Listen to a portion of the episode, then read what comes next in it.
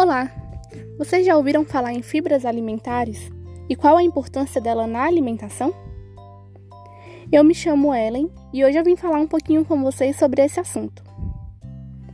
As, a industrialização dos alimentos tem deixado o padrão alimentar das pessoas cada vez mais precário. Alimentos refinados e processados e ultraprocessados vêm ganhando cada vez mais espaço na mesa das pessoas e levando consequências negativas. Enfrentamos um mundo com várias doenças crônicas que antes não eram tão frequentes, como a obesidade, doenças no fígado, pâncreas, alterações no intestino, tudo relacionado à baixa ingestão de alimentos in natura e a baixa ingestão de fibras também. O que fazer para melhorar isso? Então, é, alimentos de origem em alimentos de origem vegetal é muito importante que sejam acrescentados na alimentação. É, as fibras, elas são alimentos que não são digeridas pelo organismo e elas são encontradas justamente nos alimentos de origem vegetal.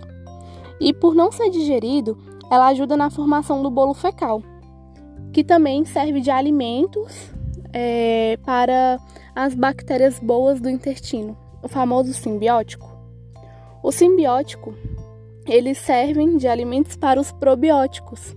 E os probióticos, por sua vez, quando bem alimentados, quando bem cativados no intestino, eles ajudam, eles trazem uma série de benefícios para o corpo humano e também ajudam no sistema imunológico. Na maioria dos vegetais tem fibra. A diferença é que uns têm em grande quantidade e outros não. Alimentos mais ricos em fibra são os grãos e cereais integrais, principalmente. E é importante que, que a alimentação tenha uma variedade desses alimentos. A alimentação saudável, ela envolve uma boa ingestão. Mas aonde encontrar as fibras nos alimentos?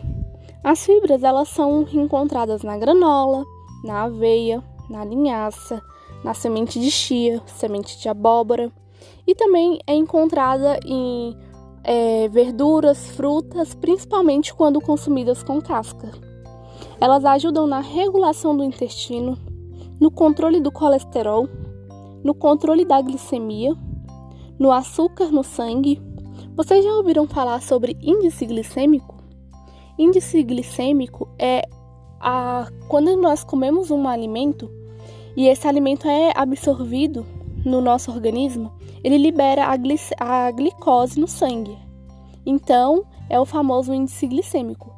Se o alimento ele é principalmente fonte de carboidratos refinados, bolos, farinhas brancas, pães que não são integrais, eles liberam mais açúcar no sangue. Então a glicemia fica mais alterada. Quando esses alimentos são consumidos juntamente com as fibras, um exemplo, eu vou fazer um bolo e aí enriqueço ele com semente de linhaça, semente de chia. Esse bolo ele vai ter uma absorção mais lenta e ele vai liberar menos açúcar no meu sangue. Isso ajuda a prevenir o diabetes, isso ajuda a ter uma alimentação saudável no geral e também a ter um controle da glicemia. É muito importante que pessoas com diabetes mellitus é, tenha um, um bom consumo de fibras, justamente para ter esse controle. Além disso, as fibras ela controla a saciedade e ela também ajuda na, na perca de peso. É, como consequência do controle da saciedade, as pessoas comem menos e aí tem um balanço energético negativo.